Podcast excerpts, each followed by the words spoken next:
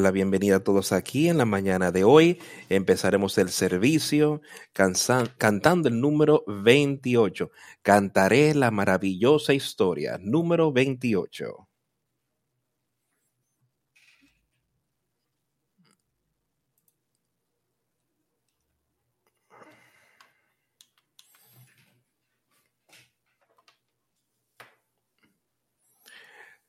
Cantaré la maravillosa historia del Cristo quien por mí murió, como dejó su hogar en la gloria por la cruz en el monte Calvario.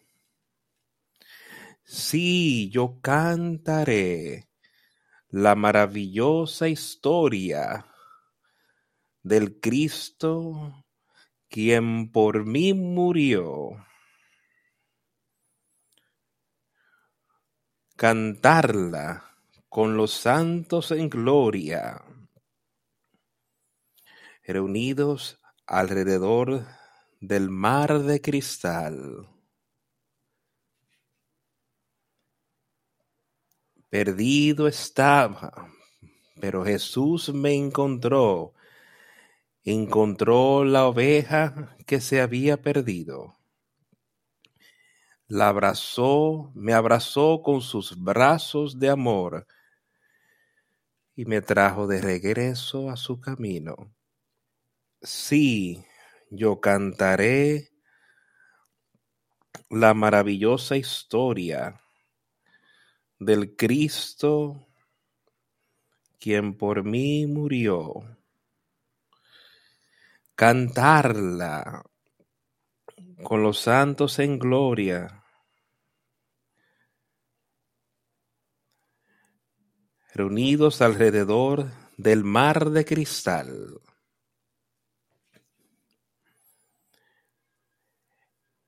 Herido yo estaba, pero Jesús me sanó. Ya débil estaba de caerme muchas veces. Ciego estaba y los temores me poseyeron, pero de todos Él me libró. Si yo cantaré la maravillosa historia del Cristo quien murió por mí,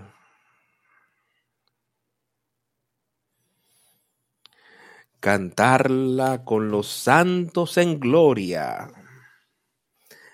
reunidos por el mar de cristal. Todavía vienen sobre mí días de oscuridad.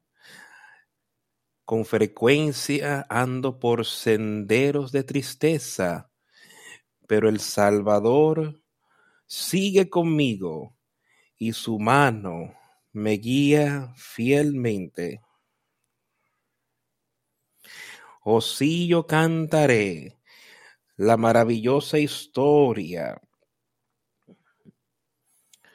del Cristo quien murió por mí.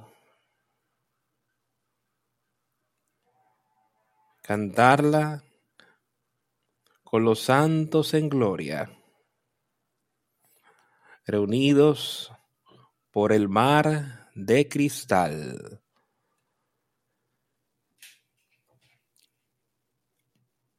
Él me cuidará hasta que el río eche sus aguas a mis pies. Después me cargará y me cruzará donde me encontraré con los seres amados. Sí, yo cantaré la maravillosa historia del Cristo quien por mí murió. Cantarla con los santos en gloria, reunidos por el mar de cristal.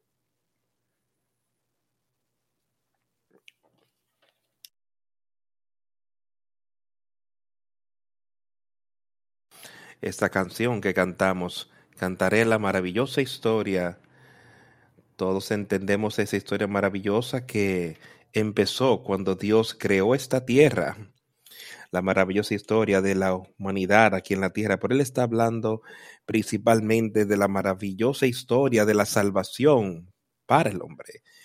Y eso viene por medio de Jesucristo nuestro Señor y Salvador. Dice, días de tinieblas todavía me rodean. Con frecuencia ando por senderos de tristeza, pero el Salvador sigue conmigo y su mano me guiará con seguridad. Que eso sirva de ánimo para todos, que no importa lo que atravesemos aquí en la tierra, Él está ahí para guiarnos guiarnos. Él dice, yo nunca dejaré que nada se... porque hay una manera para pasar, Él me guardará al, hasta que el río eche sus aguas a mis pies. Después Él me cruzará al otro lado con seguridad.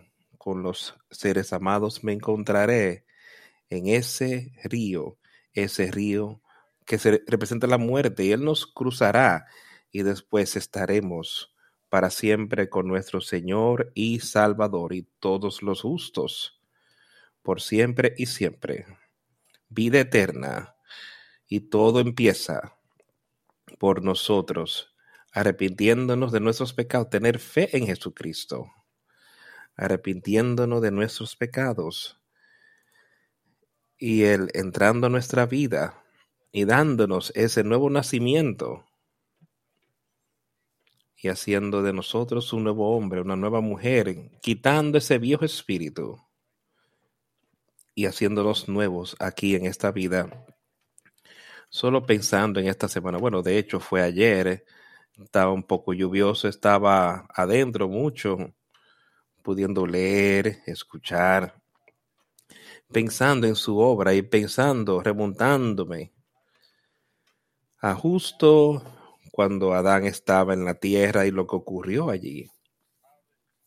Como la serpiente los engañó y cómo se perdieron. Pero la misericordia de Dios les dio una oportunidad para vivir aquí en la tierra y les dio una oportunidad de que cuando se fueran tener una vida eterna. Y cuando seguimos, hay muchos más personas justas que estaban aquí sobre la tierra. Pienso en Noé y cómo construyó el arca. Y como allí por un poco más de 100 años, me parece, le estaba enseñando y predicando que algo iba a pasar aquí en la tierra.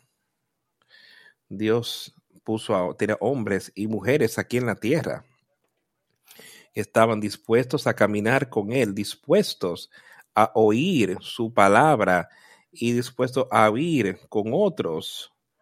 Y se remonta y a medida que Él estaba ahí y predicando y enseñando. ¿Cuántas personas realmente oyeron su palabra? ¿Cuántas personas estaban dispuestas a creer lo que no predicaba en aquel tiempo? Que vendría un diluvio. Nunca habían visto lluvia, no sabían nada al respecto. Dice, vendrá un diluvio y todo lo que entren a esta arca que he construido aquí en un poco más de 100 años, me parece, quedará, serán salvas. Pero solamente ocho personas entraron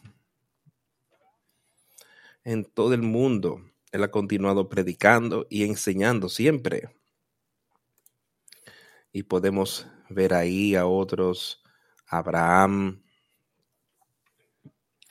y a otros que fueron justos y oyeron la palabra, oyeron la palabra de Dios, como Moisés vino y él siguió lo que Dios le dijo. Dios lo protegió desde un bebé. Y cuando era de como 40 años de edad, fue a ver a sus hermanos. y vio que algo ocurría ahí que él no aprobaba y que se involucró. Y después se fue, tuvo que irse del país porque había asesinado a un hombre.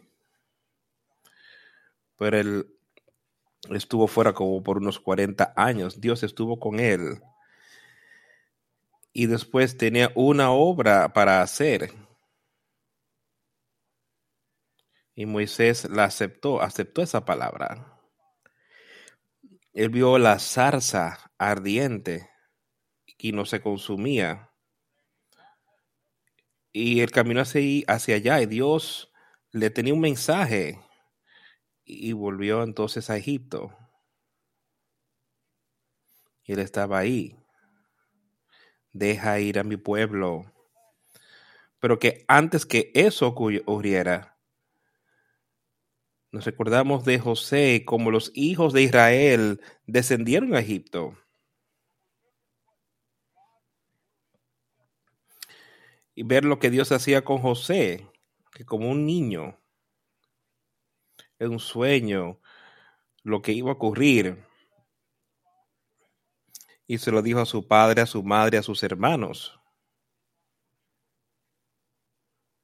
y eso no les hizo, no les cayó en gracia. De hecho, me parece que puso una, una pared entre él y sus hermanos y, hasta su madre se lo mencionó. O sea, tu madre y tu madre y yo nos vamos a arrodillar delante de ti. Pero Dios tenía una obra para José. Y José siguió todo lo que él le dijo que hiciera. Piensa en un hombre joven como fue vendido como esclavo y estaba libre con, sus, con su padre y sus hermanos y tenía todo lo que él necesitaba. Pero sus hermanos lo odiaban tanto que lo vendieron, lo iban a matar. Pero que sería mejor para vender. Mira todo lo que podemos conseguir por venderlo. Si lo matamos, no recibimos nada y lo vendieron por 20 piezas de plata, me parece. Pero Dios estaba con él y al descender, me parece que José era un joven que siguió sus principios, los principios de Dios, y puede ser visto que algo era diferente en este hombre. Cuando estuvo ahí fue comprado, por Potifar, me parece, empezó a darle a él, porque él podía ver que este joven era diferente. Y él empezó a darle autoridad en su hogar. Me parece que quedó cuidando todas las cosas, sus posesiones, cuidando de todo, administrándolo. Pero Satanás intervino pero José no cedió. Y fue echado en la cárcel por una mujer que mintió. Todo el bien que él tenía otra vez le fue quitado. Pero él no se retractó. Él continuó y estando ahí en la prisión, pudo interpretar algunos sueños. Y unos años después, Faraón le pidió que interpretara sus sueños. Y, y Dios le daría eso. Y Dios le dio la interpretación del sueño le dijo sobre lo que iba a ocurrir y como el pueblo de Egipto sería salvo y otros de la hambruna, por lo que él les estaba mostrando en este sueño que tuvo Faraón. Y Faraón hizo de este joven José autoridad sobre todo Egipto. Él era segundo al mando después de Faraón. Y mira dónde había empezado. Sus hermanos querían que fuera para mal. Pero Dios estaba con él. Sí, había pasado por situaciones muy malas, pero él no se quejó, sino que esperó en el Señor. ¿Está eso hoy en nuestras vidas? ¿Podemos mirar y ver cómo la gente han seguido a Dios todo el tiempo sin quejarse, sino más bien esperando en Él y algunos pasando por pruebas muy difíciles, pero saliendo victoriosos. Y todos sabemos lo que ocurrió. Es que descendieron y se arrodillaron delante de él, sus hermanos al menos. Pero él les dijo, le dice, Dios estaba en esto, Dios fue el que me envió. Y él no ejerció venganza, pero después vemos, ha mencionado todo lo que Moisés hizo, y siguió y escuchó lo que Dios le pidió que hiciera y después le dijo lo que iba a ocurrir en ese día de la Pascua sobre cómo el ángel de la muerte pasaría por la tierra. Y dice, ahora todos ustedes escuchen lo que yo les voy a decir. Escuchen con cuidado. Y sigan exactamente lo que yo le voy a decir. Dios le había dado un mandamiento, le había dicho qué hacer y cómo debían comer el cordero y comer los panes sin levadura y cómo debían tomar la sangre del cordero y ponerla la sangre sobre los dinteles y encima de las puertas. Y el ángel de la muerte, el ángel pasó. Y eso ocurrió. Y todo el pueblo de Israel, aún en la casa de Faraón, en todo lugar, siempre hubo una muerte, siempre. El primogénito murió en cada casa. ¿Sabes el, lo terrible que eso fue para las personas de ese país? pero miraron a los hebreos, los israelitas, los veían y no, no había muerte. Ellos lo querían fuera. Saquen a esta gente de aquí. Faraón los dejó ir. Pero no fue mucho, fue poco tiempo después que Faraón se arrepintió de lo que había hecho y su corazón fue endurecido y quería volver y atraerlos como esclavos. Pero era muy tarde. La palabra de Dios estaba en progreso. La palabra de Dios hoy está en progreso y no vamos a detenernos. Va a continuar. Lo sigamos o no. Los egipcios no tenían intención de hacerlo y fracasaron. Faraón los persiguió, el mar rojo se abrió, la gente pasó sobre tierra seca. Faraón y su gran ejército fueron al mar rojo y Dios hizo que los muros de agua cayeran sobre ellos y los destruyera. Y su pueblo cruzó con seguridad. Pero no fue mucho después. Aún viendo todos los milagros y todo lo que había ocurrido ahí, no fue mucho después que estaban otra vez murmurando y quejándose. Estamos dispuestos a estar reconciliados con lo que es su voluntad o queremos murmurar y quejarnos sobre alguna condición que tenemos aquí en la tierra. Quizás alguien más parece que tenía mejor que lo que nosotros teníamos. Pero siempre Él ha tenido estas cosas. Él ha tenido a personas ahí. Cuando Moisés falleció, Josué ocupó su posición y siguió ahí mismo y vio la victoria. Hubieron errores, cosas que ocurrieron ahí, sí. Pero Dios le mostró cómo cuidar de ellas, cómo continuar. Y podemos venir, seguir diciéndole, al leer puedes ver tantas cosas diferentes. Yo sé que yo ni siquiera Estoy rascando la superficie de toda la gente justa mencionada en este libro y lo que hicieron para ayudar a promover su reino aquí en la tierra.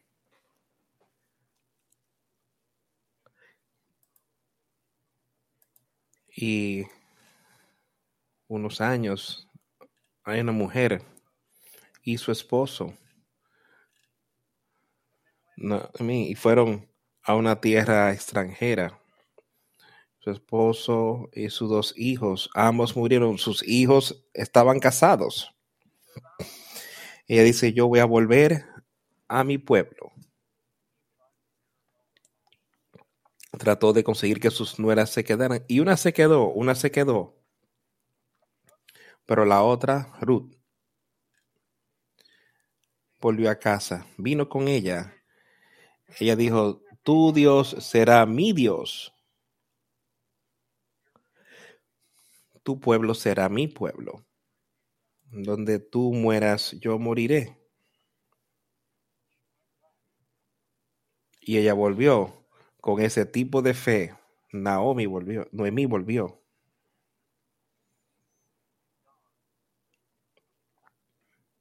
Y Dios trajo a un hombre ahí que entonces pudo casarse con Ruth.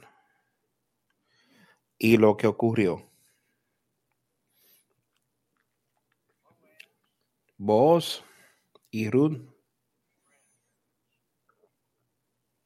eran los bisabuelos de David. David vino por ese linaje. Y mira el poderoso rey el rey justo que fue David. Jesús dijo que era un hombre conforme a su propio corazón. Cometió unos errores bien graves, pero él pudo conseguir perdón por esos. Él vino a ver a otros así, otros. Pero entonces cuando toda esta gente hablaba, muchos de ellos, que habría un Mesías que vendría aquí a la tierra, y lo hizo por ese linaje de David. Jesucristo nació aquí en la tierra, nació de una virgen que no había conocido varón, que lo habíamos hablado mucho recientemente. Y Jesucristo vino aquí Dios lo envió a él, a su hijo, y venció todas las cosas por nosotros. Y murió en esa cruz por ti y por mí, para que pudiéramos tener vida eterna. El Evangelio de Jesucristo. La esperanza de Jesucristo Ahora podemos leer de esto, hablar de esto. Cuando él estaba aquí en la tierra, ¿qué hizo él? Vivió como 33 años.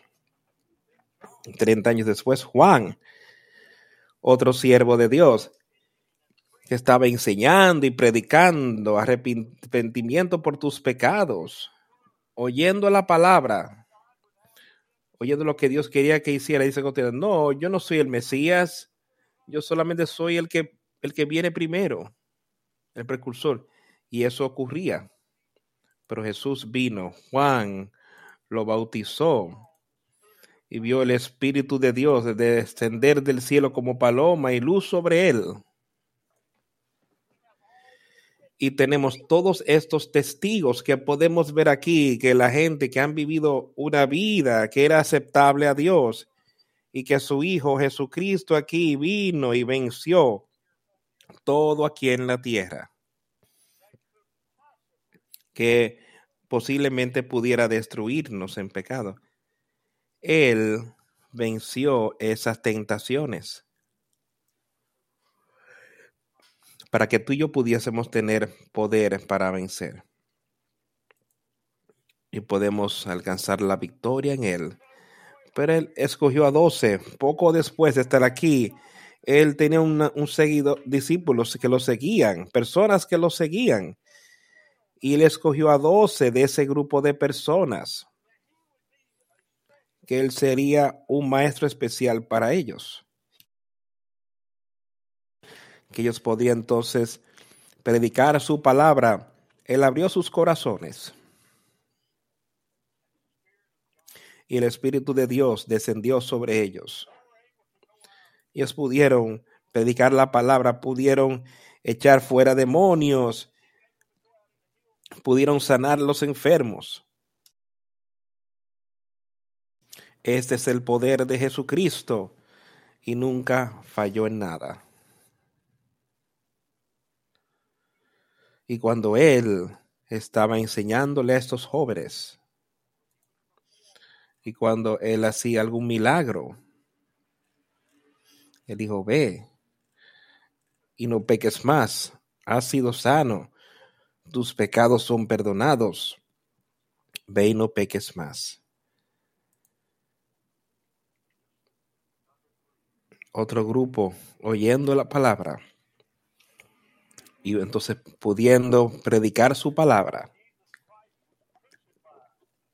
Jesucristo fue crucificado su obra aquí en la tierra fue hecha cuando estaba sobre la cruz. Él dijo, consumado es.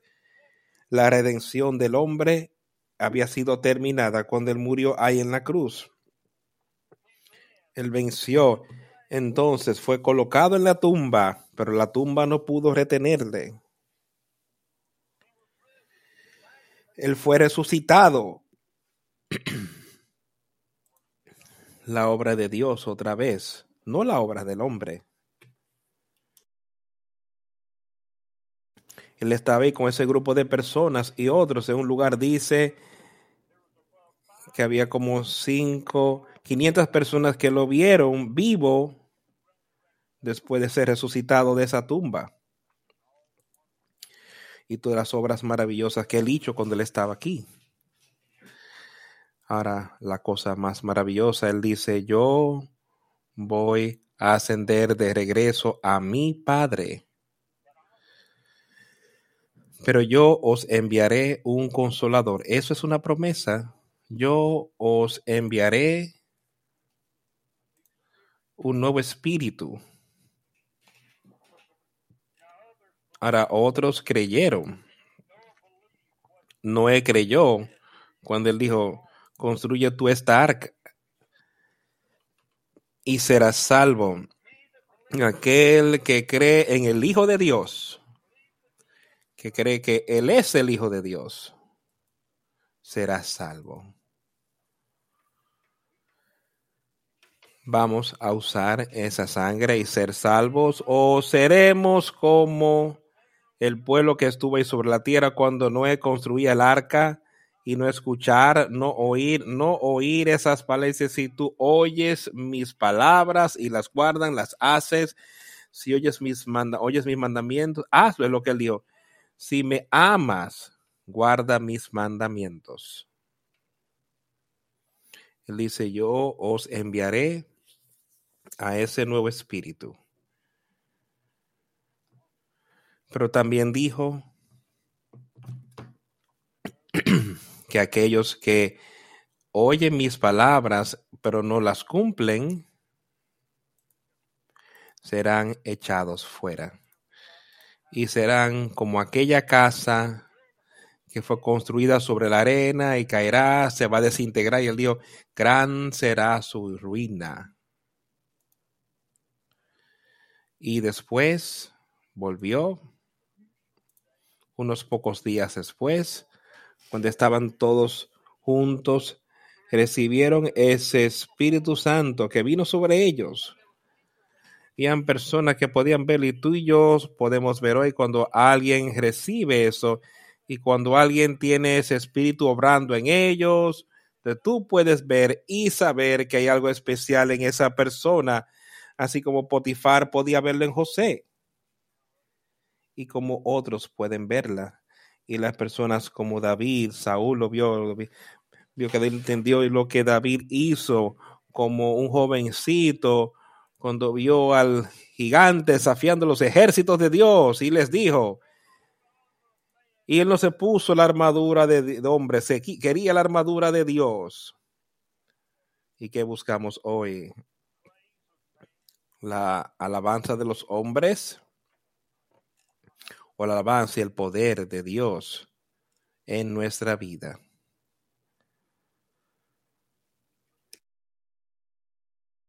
Pero Pedro les pudo decir cuando preguntaron, ¿qué nosotros debemos hacer para ser salvos? Y él les dijo, arrepiéntanse y sean bautizados para la remisión de vuestros pecados. Cuando decimos queremos en Jesús, eso abarca bastante. Eso significa que yo creo que voy a ir su palabra, voy a vivir conforme a sus mandamientos y no es nuestra obra, es la de él, haciéndola en nosotros. Dice, os doy un nuevo espíritu una nueva vida. Y os doy un espíritu de poder, una mente sana. Es lo que estamos buscando hoy. Estamos todavía queriendo ser llenos con las cosas de este mundo, las preocupaciones de este mundo. ¿Está eso en nuestras mentes, en nuestra vida? ¿O realmente queremos ser salvos de la condenación eterna. ¿Estás listo para dejarlo todo a un lado? Estos menos uno. Judas Iscariote no estaba dispuesto. Y Judas Iscariote había estado ahí, había visto los milagros que había hecho, estaba ahí con ellos, estaba ahí cuando los envió a hacer estas cosas, hacer esta obra especial que él había hecho. Pero Satanás entró en él Satanás entró en él y se lo llevó.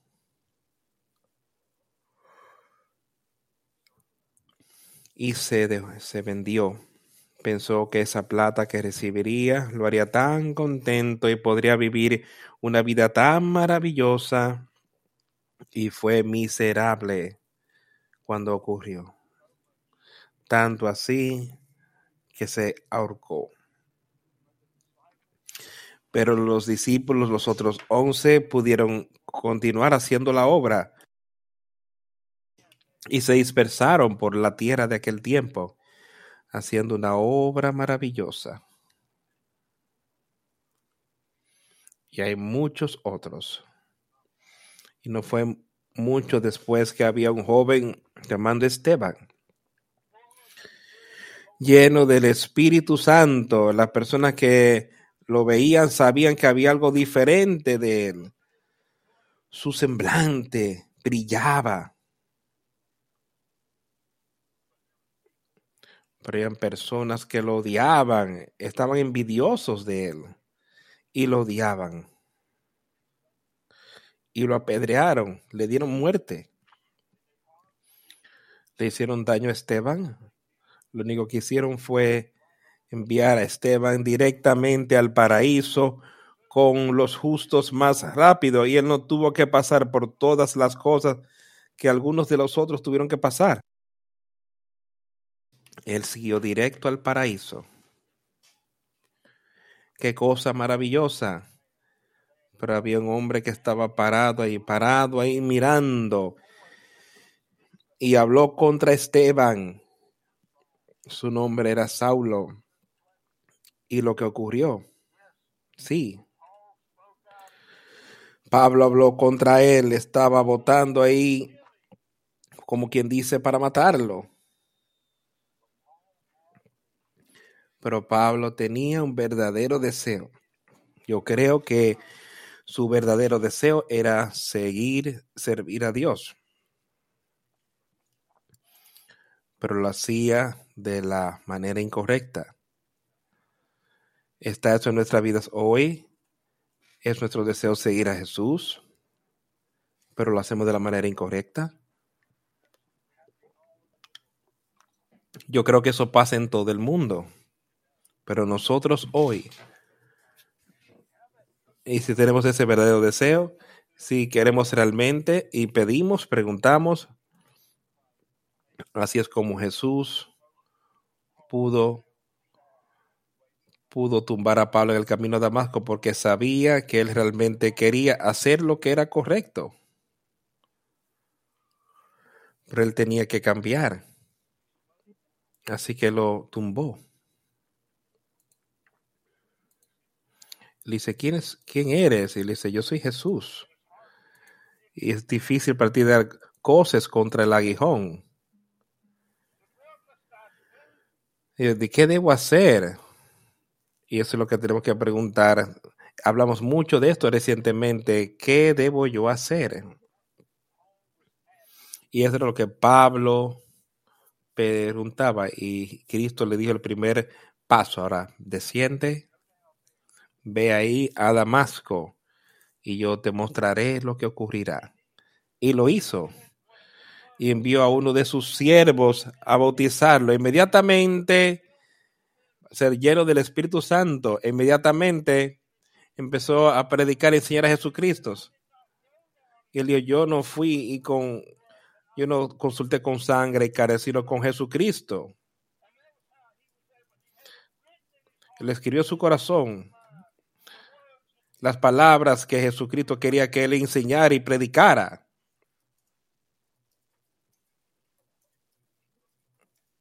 Y eso es lo que estamos, debería estar buscando, tener esto en nuestra mente y corazón de Jesucristo. No de algo que entendemos que nosotros sabemos, sino que estemos seguros que el Espíritu está ahí en nosotros y podemos ahí leer de otros. Bernabé y Pablo y las mujeres, María y más ahí. La mujer ahí que vendía púrpura, que trajo a Jesús y a los demás en tu casa. Está Priscila, personas, Priscila, hombres y mujeres enseñando, ayudando a otros a entender las, los caminos de Dios de manera más fuerte. Ahora, ¿está eso en nuestras vidas hoy? Este libro está lleno de estos ejemplos que hemos leído. Podemos leer y continuar viendo. Y quiero que veamos nuestros seres como individuos y decir, ¿estoy yo donde están estas personas? Pero estas eran personas cualquiera.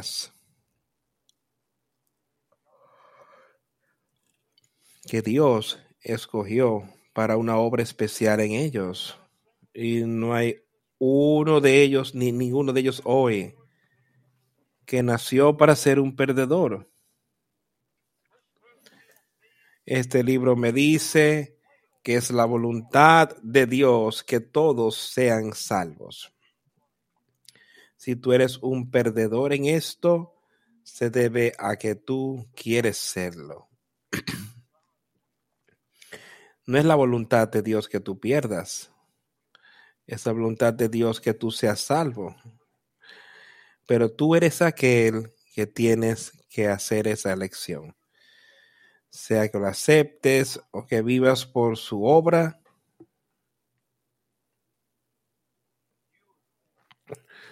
Tú eres aquel que hace esa elección. Y si vas a Él cuando haces esa elección, entonces Él te va a escoger a ti para recibir ese nuevo espíritu del que estamos hablando. Y después puedes alcanzar la victoria, puedes vencer. No hay nada que tú no puedas vencer aquí en esta vida espiritualmente. Y podemos seguir leyendo, hablando de las diferentes en la Biblia aquí, que han escrito cosas, Pedro, Pablo, Juan, ahí Juan, fue echado a la isla de Patmos para morir, pero Dios tenía una obra especial para él y murió ya un hombre anciano, quizás cerca de los 100 años de edad. Pero Dios envió a su ángel en Jesucristo y le dio el libro de la revelación y le dijo, escribe estas cosas para que otros puedan verlas y saber y puedan ver la maravillosa obra de Dios. Y como su misericordia ahí estaba sobre las iglesias. Y como Él nos instruye. al final ahí de cómo podemos ser parte de eso, como no, no, que no, no ser parte de esa segunda muerte, sino cómo podemos alcanzar la victoria. Sus palabras están aquí. ¿Tú crees que sus palabras son la verdad? Las personas de quienes yo te he hablado hoy creyeron que su palabra era la verdad. ¿Tú creemos eso tú y yo hoy? ¿Estamos dispuestos a vivir por su palabra? Y alguien va a decir, bueno, ahora estás hablando de que son tus obras. No, son las obras de Jesucristo en ti. Es lo que es. La salvación viene por fe. Pero una vez recibimos ese nuevo nacimiento, tienes que traer, tiene que traer obras en ti, o si no, no está ahí. ¿Tú crees que el Espíritu de Dios puede venir a alguien y después no haber un cambio? ¿Que todavía hay pecado en su vida continuamente, continuamente? Pero sí, yo me arrepentí y yo creo en Jesucristo, eh, yo soy salvo. Si tú has tenido ese nuevo nacimiento, lo único que dijiste fue una oración pero tienes que ser aceptado con Él para recibir ese nuevo espíritu y seguir para ver victoria en Él. Y yo sé que tú puedes, yo sé que su voluntad que cada uno de nosotros sea salvo. Si perdemos es por lo que nosotros hicimos, porque no queríamos ser salvos. No dejemos que eso pase en nuestras vidas y alcancemos la victoria en todo lo que hacemos, todo. Quiero leer un poco aquí en Lucas en esta mañana.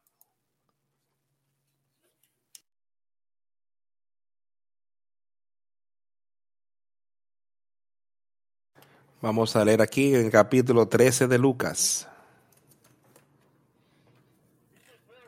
Dice, habían presentes algunos que le habían dicho de los galileos, cuya sangre Pilato había mezclado con los sacrificios de ellos. Respondiendo Jesús les dijo, ¿pensáis que esos galileos, porque padecieron tales cosas, eran más pecadores que todos los galileos? O digo, no. Antes, si no os arrepentís, todos pereceréis igualmente. Estas son palabras de Jesucristo. Ahora, algo había ocurrido aquí. Pilato indudablemente había matado a una persona y mezcló su sangre con los sacrificios. No sé cómo ocurrió todo eso, pero parecía que Jesús contestó y les dijo, suponte que estos galileos fueran más pecadores que todos los galileos porque sufrieron tales cosas. Les digo, no, antes que si no os arrepentís, todos pereceréis igualmente. Yo creo que él estaba hablando y de personas que eran judíos. Habían sido traídos para seguir la ley. Sentían que somos justos. Pero ellos veían a esta gente y decían, esta gente debieron haber sido pecadores muy malos para que esto les ocurriera. Pero ¿qué les dijo Jesús? Él dijo, yo os digo no antes, si no se arrepienten, todos perecerán igualmente. Y eso es para cada uno de nosotros, no importa quién eres, de dónde vienes. Si no te arrepientes y aceptas a Jesucristo, perecerás.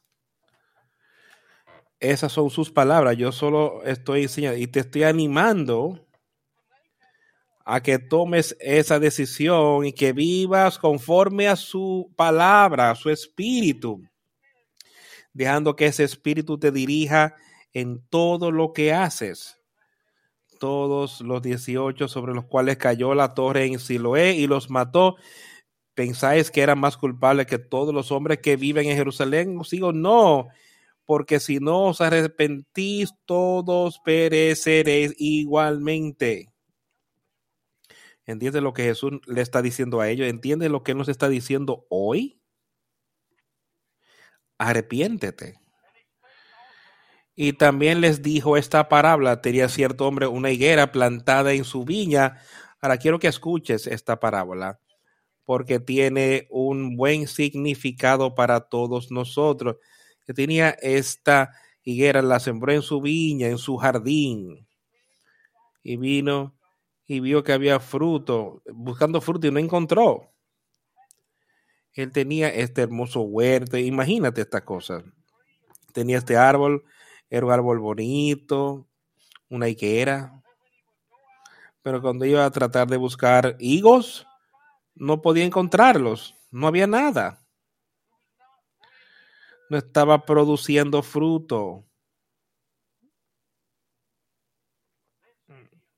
Después le dijo al viñador, he aquí, hace tres años que vengo a buscar fruto en esta higuera y no hallo, córtala porque también inutiliza la tierra. Escucha, eso es algo bien fuerte. Le dijo, córtala. Yo no puedo encontrar fruta aquí, no está produciendo fruto, ni siquiera le des el espacio, quítala de aquí. Y le contestó, Señor, déala todavía este año hasta que yo cabe alrededor de ella y la abone. Y si diere fruto, bien. Y si no, la cortarás después. Quiero que pensemos en lo que Él está tratando de decirnos. Él está diciendo que cada uno de nosotros hoy somos igual que esa higuera. Él nos ha sembrado. Estamos aquí en la tierra. Estamos aquí en su iglesia estamos produciendo fruto. Él mira tu vida y está viendo algún fruto de justicia en tu vida. Si no, quizás alguien esté mirando y diciendo, ¿para qué? Sáquenlos de la iglesia, quítenlos de aquí, no los necesitamos. ¿Qué dijo el viñador? El que cuida la viña, y yo lo miro como Jesucristo. Y oye lo que él dice. Y le contestó y le dijo, Señor, déjala un año más también. Dame más tiempo. Yo cavaré y la abonaré, trabajaré con ella, trabajaré contigo si no estás ahí. Es lo que Jesús decía. Él dice, yo trabajaré contigo. Yo te mostraré el camino. Pero después sigue. Y si da fruto, bien.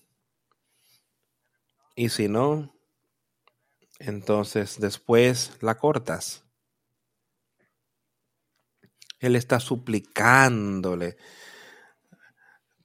por la palabra que se le está dando a su pueblo, predicándole.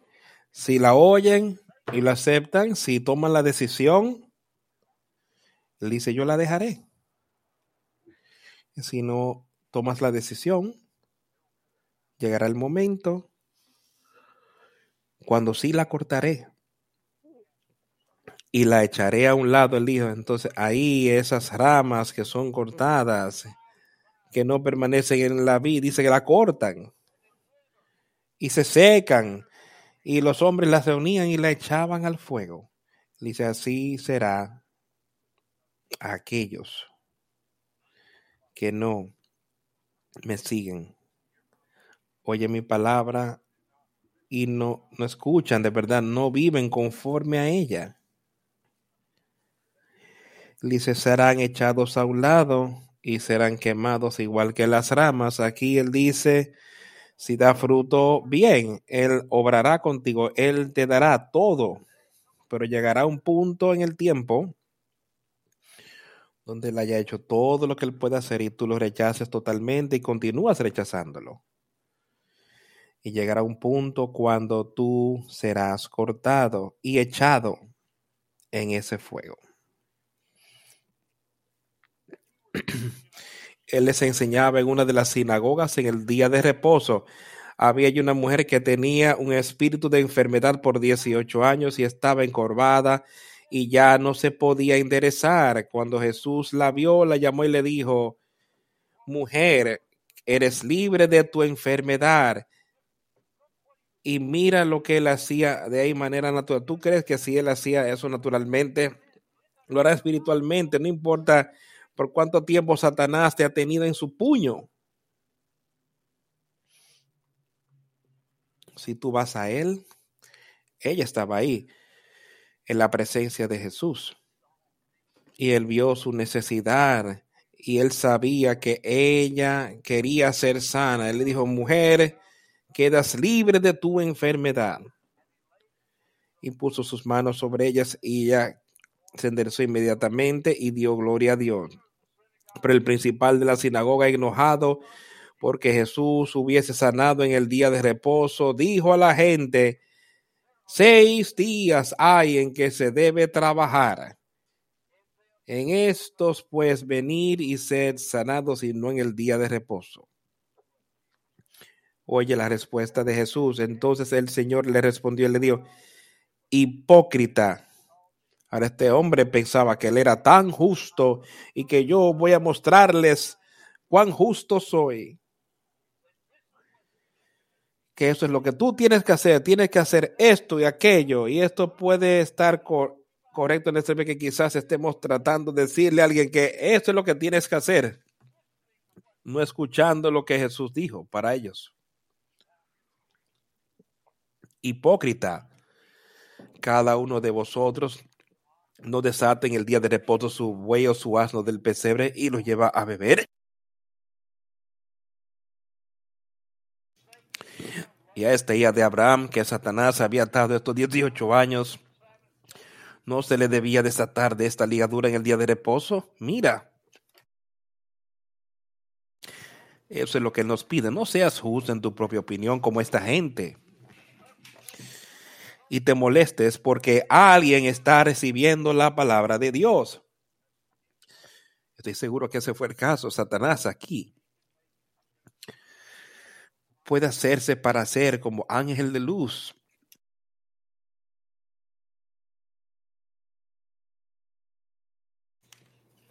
Recuerda que él dijo, hipócrita, no seas tan santurrón, que no podemos ver la obra del Señor en otra persona. Ahora también él dice, no seáis engañados. Ten cuidado con esas cosas no se hace engañar. Y al haber dicho estas cosas, todos sus adversarios quedaron avergonzados. Pero todo el pueblo se regocijaba por todas las cosas gloriosas hechas por él. Estamos regocijándonos hoy. Estamos avergonzados de algunas de las cosas en nuestras vidas, de cómo quizás parecidos a este hombre. Saquemos eso, sácalo y síguelo a él. Él dijo,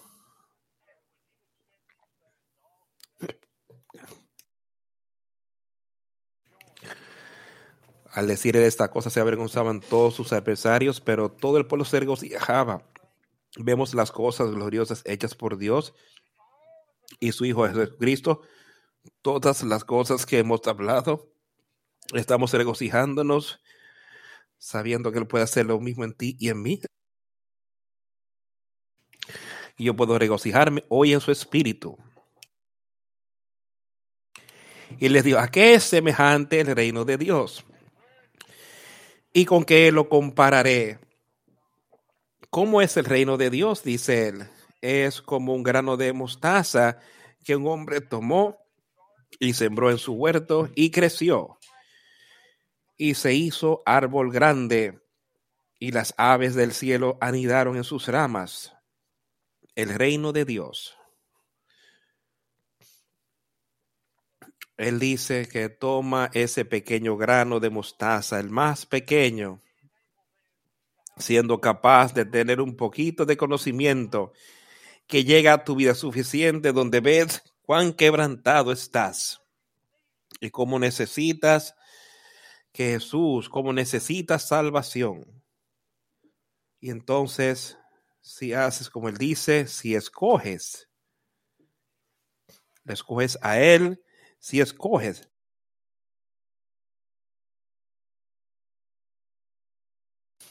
eso empezará a crecer en ti. Ese espíritu cree, el reino de Dios empieza a crecer dentro de ti. Así como esa semilla crece hasta ser un árbol, los aves pueden posarse en ella y anidarse.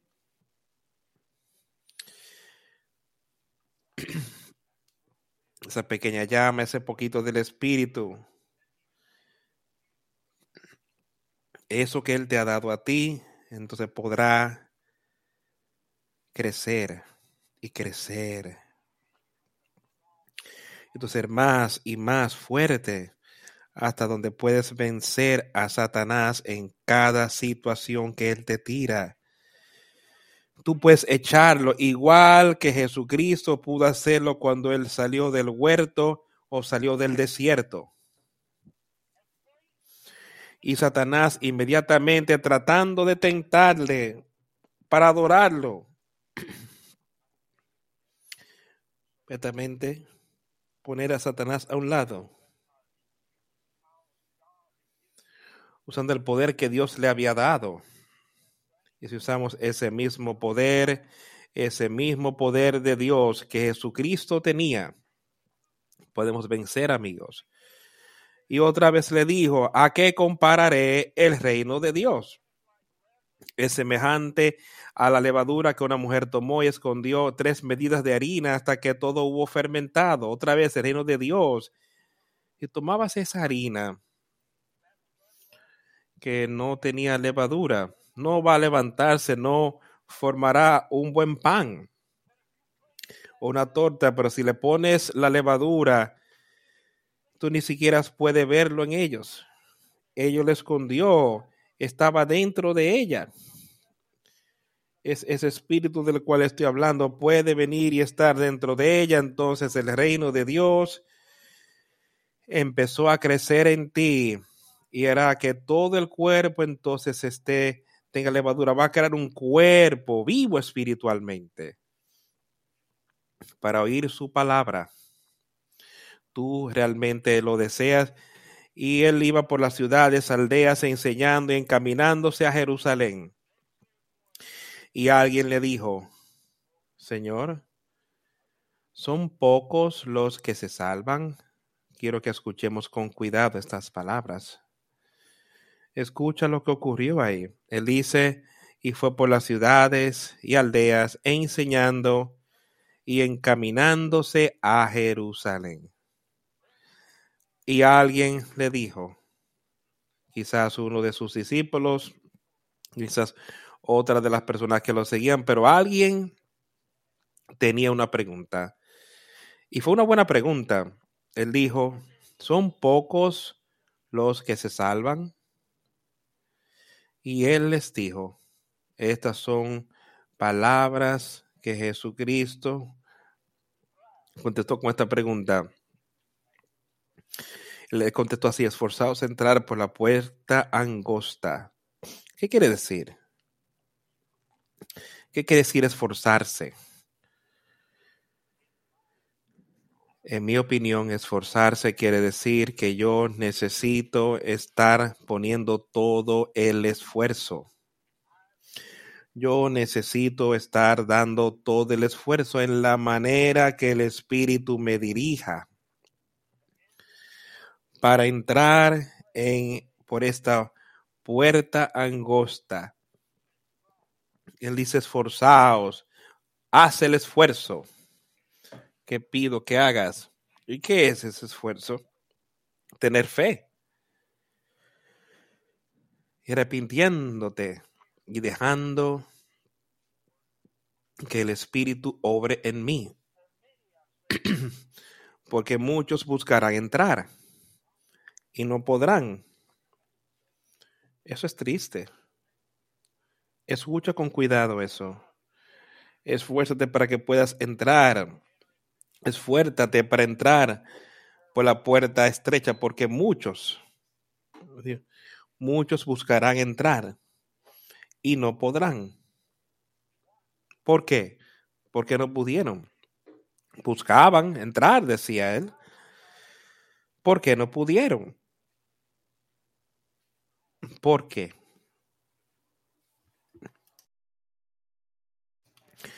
Eran como Santiago, pedían mal, pedían para consumirlo en sus propios deseos. Tenemos que estar listos para ponerlo todo en sus manos, el todo. Una vez el maestro de la clase, de padre de familia, se haya levantado y cerrado la puerta, y cuando fuera empecéis a llamar la puerta diciendo, Señor, Señor, ábranos. Él respondiendo os dirá, no sé de dónde sois. Eso es algo muy triste ahí. Eh, muchos buscarán, pero no podrán entrar. Y entonces dice, les da un ejemplo diciendo, el padre de familia se va a levantar. Me parece que ahí él está hablando de ese último día. Y tú empiezas a tocar y no te van a abrir. Y el Señor dirá entonces, ábrenos. Y él contestará y os dirá, os digo que no sé de dónde sois. Y dirá, hemos comido y bebido en tu presencia y has enseñado en nuestras calles y plazas estabas ahí, te vimos, hemos comido juntos, hemos estado en tu iglesia, hemos estado ahí, hemos oído tu palabra. Y esto es lo que él dijo. Pero él le dirá, os digo que no os conozco. Apartaos de mí, todos vosotros hacedores de maldad. Ahí es donde entra. Por eso es que no pudieron entrar. Escucha eso. ¿Entiende lo que le está diciendo? Le dieron sí. Hemos estado ahí mismo con tu gente. Hemos oído tu palabra. Pero yo os digo que no los conozco. Yo no sé quiénes son espiritualmente. Apártense de mí, hacedores de maldad. Otra vez, lo que hablábamos antes, tener ese nuevo nacimiento. Si tú naciste de nuevo, si este cuerpo ahora es el tabernáculo del Espíritu de Dios, ¿eres tú un obrero de iniquidad? Ahora, yo conozco que hay personas que dirán, bueno, bueno, yo soy un pecador. Tú quizás cometas errores, pero tú no serás un obrero de iniquidad. Tú no, si tú has tenido ese nuevo nacimiento, tú no vivirás constantemente en pecado. Y diré, bueno, mis pecados están cubiertos, puedo entonces hacer lo que me dé la gana o vivir la vida que me dé la gana. Eso era lo que pasaba aquí. tú eres un obrero de iniquidad. Y habrá lloro y crujir de dientes cuando veas a Abraham, a Isaac y Jacob y todos los profetas, el reino de Dios y ustedes echados alguno de este tipo de personas de la que hemos hablado en esta mañana, que tú serás echado, no podrás entrar, pero puedes verlo desde lejos. Hablas de Isaac y los profetas en el reino de Dios y vosotros, ustedes, seas excluido. Ustedes mismos no van a poder entrar Ellos vendrán desde el oriente y el occidente, del norte y del sur, y se sentarán a la mesa en el reino de Dios. Hay personas ahí, dice él, que vendrán de todas direcciones, de todo el mundo. y se sentarán en, a la mesa en el reino de Dios. Y aquí hay postreros que serán primeros y primeros que serán postreros. Aquel mismo día llegaron algunos fariseos diciéndole, sal y vete de aquí, porque Herodes te quiere matar. Y les dijo, ir y decir a aquella, aquella zorra, he aquí, yo echo fuera demonios y hago curaciones hoy y mañana y al tercer día termino mi obra. Él no estaba preocupado de lo que Herodes le haría. Él sabía porque había venido aquí a la tierra. Dice, yo ve y dile esa zorra. He aquí yo echo fuera demonios y hago curaciones hoy y mañana y al tercer día termino mi obra. Sin embargo, es necesario que hoy, mañana, pasado mañana siga mi camino, pues no es posible que un profeta muera fuera de Jerusalén. Jerusalén, Jerusalén, que matas a los profetas y apedreas a los que te son enviados. ¿Cuántas veces quise juntar a tus hijos como la gallina a sus polluelos debajo de sus alas y no quisiste.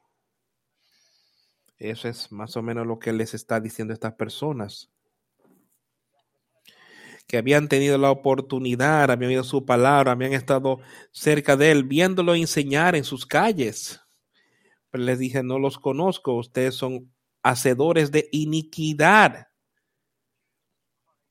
Jesucristo está ahí hoy enseñando y predicándonos y pidiéndonos que nos sometamos a Él. ¿Sabes? Pues estamos en la finca, puedes ver a una gallina que tenía sus polluelos, a sus pollitos, pero si había peligro, ella podría presentir el peligro. Ella podía juntar esos pollitos, lograr que se pongan debajo de ella ella ponía sus alas sobre ellos para que puedan estar seguros. Y eso es lo que Jesucristo está haciendo con su pueblo hoy. Él les está enseñando su palabra. Dice, pero aquí, ¿cómo no se quería reunir a tus hijos? Cuán menudo yo te había salvado, te habría ayudado, pero no quisiste. ¿Está eso en nuestras vidas hoy? ¿Podría estar eso en alguno de nosotros si estamos dispuestos a someternos a Él? Y ser capaces de y estar debajo de sus alas, a su seguridad, para poder mantener a Satanás bajo control. Dicen, pero no querías. No seamos así.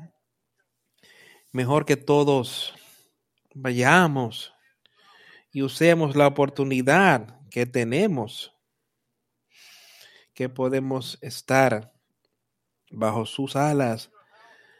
Aquí que vuestra casa es dejada desierta y os digo que no me veréis hasta que llegue el tiempo en el que digáis, bendito el que viene en nombre del Señor.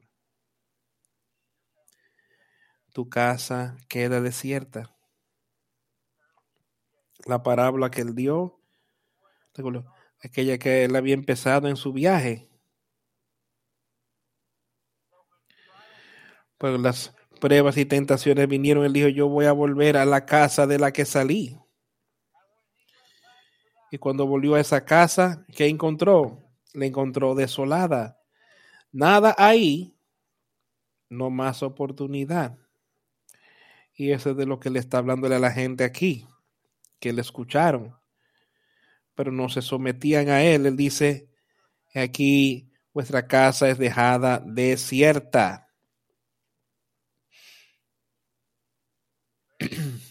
Y os digo, no me veréis hasta que llegue el tiempo cuando digas, bendito es aquel que viene en el nombre del Señor. Tú te arrodillarás delante de quizás no lo veas o en esta vida, pero sí te arrodillarás delante de Él. Vamos a arrodillar en una condición segura. Arrodíllate ahora para que podamos estar con confianza frente a Él estar con nuestros pecados siendo quitados. No ahí desnudos con nuestros pecados expuestos, sino estando ahí y decir, bendito aquel que viene en el nombre del Señor. Yo quiero ser parte de esas, de esas personas y puedo. Yo quiero que tú entiendas que tú puedes también pero tenemos que desear eso más que cualquier otra cosa aquí en la tierra. Tenemos que escoger ser parte de ello. Y Él entonces nos escogerá para recibir aquel nuevo nacimiento del cual Él le habla a Nicodemo, tú debes nacer de nuevo. Y ese nuevo espíritu te va a alejar del pecado. Nunca te, entrará o entrar, te entrará en pecado, sino que también te dará convicción de tu pecado y así puedas tomar, tomárselo, llevárselo a Él y ser limpiado, que sea quemado mientras estás aquí en la tierra de los vivos. Mejor sufre la pérdida ahora en este cuerpo carnal para que puedas ser salvo en el último día. Amigos, su palabra está ahí, su amor está ahí, su espíritu está ahí. Vamos a usarlo. Él pagó el precio. Ya fue pagado. Fue pagado por ti, pagado para mí alcancemos todo la victoria de Jesucristo. Vivamos por su palabra. Y estemos listos. Que cualquier cosa que Él nos pida, estemos listos para someternos. Cantaremos el número 118. Cara a cara. Quizás hay alguien aquí que quiera hacer ese compromiso hoy, hacerlo de forma pública, puede hacerlo pasando al frente mientras cantamos el 118.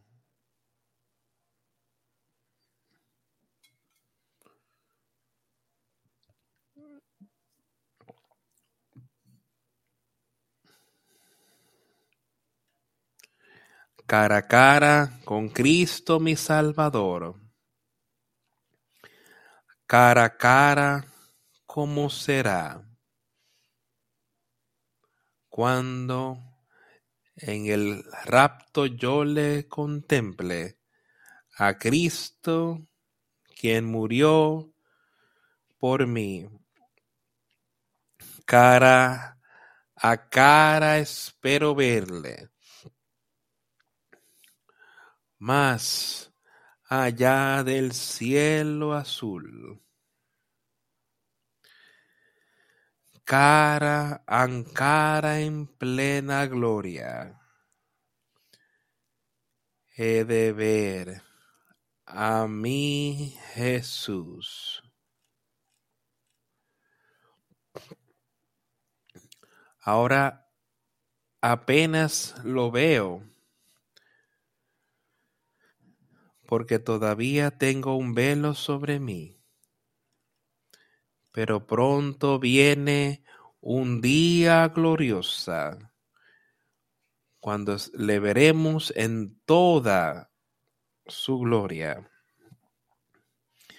Cara a cara espero verle. Más allá del cielo azul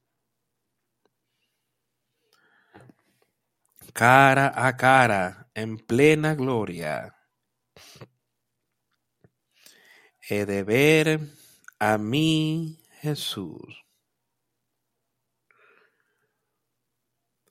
Oh, cuánto gozo en su presencia cuando no haya más ni más pesar ni dolor. Cuando los caminos torcidos sean enderezados y las cosas oscuras no sean más. Cara a cara espero verle.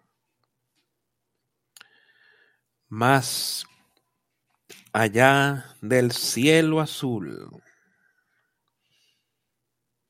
Cara a cara en plena gloria.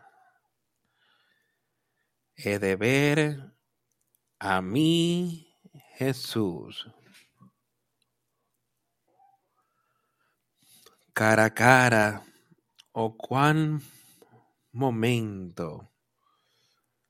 Cara a cara para ver y conocer. Cara a cara con mi redentor. Jesucristo, quien me ama así, cara a cara. Espero verle más allá del cielo azul. Cara a cara, en plena gloria, he de ver a mí Jesús.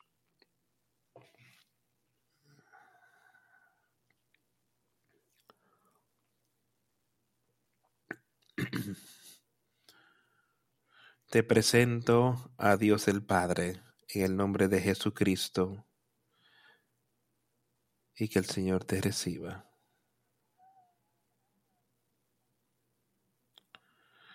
Te presento a Dios el Padre en el nombre de Jesucristo y el Señor te reciba.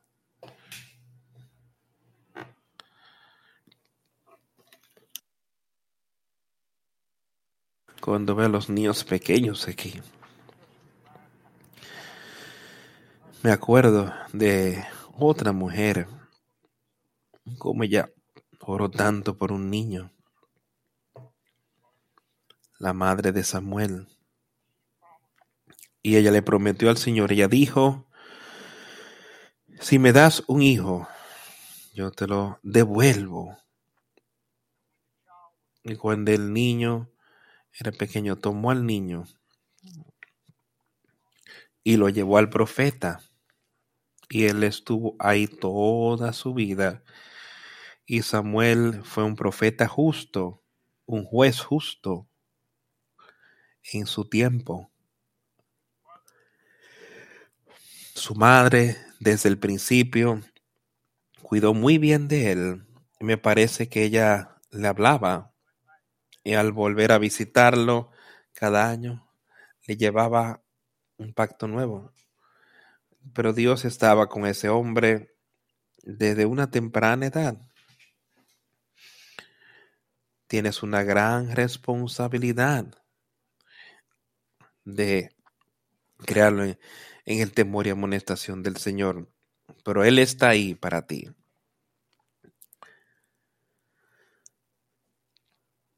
Oremos.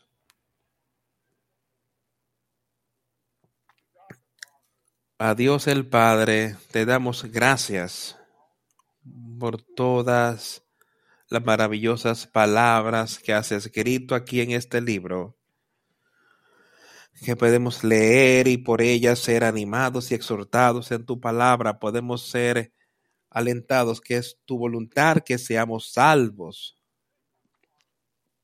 Toca nuestros corazones para que podamos ir a ti. ¿Qué debemos hacer, oh Dios? ¿Qué de hacer, Jesucristo? Dios, te ruego que me llenes de tu espíritu, de tu amor, de tus palabras, para que yo pueda animar a otros en tu palabra, para que todos puedan tener la victoria en ti. No quiero que nadie venga a ti y le digas, apartaos de mí, hacedor de maldad.